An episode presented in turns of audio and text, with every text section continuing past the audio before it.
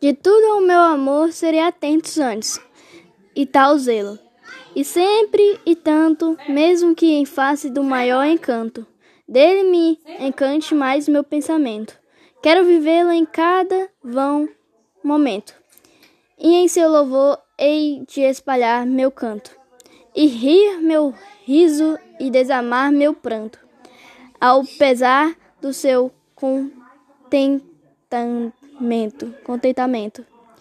E assim, quando mais tarde me procure quem sabe a morte, a angústia de quem vive, quem sabe a solidão, fim de quem ama, eu possa me dizer do amor que tive, que não seja imortal, posto que é chama, mas que seja infinito enquanto dure.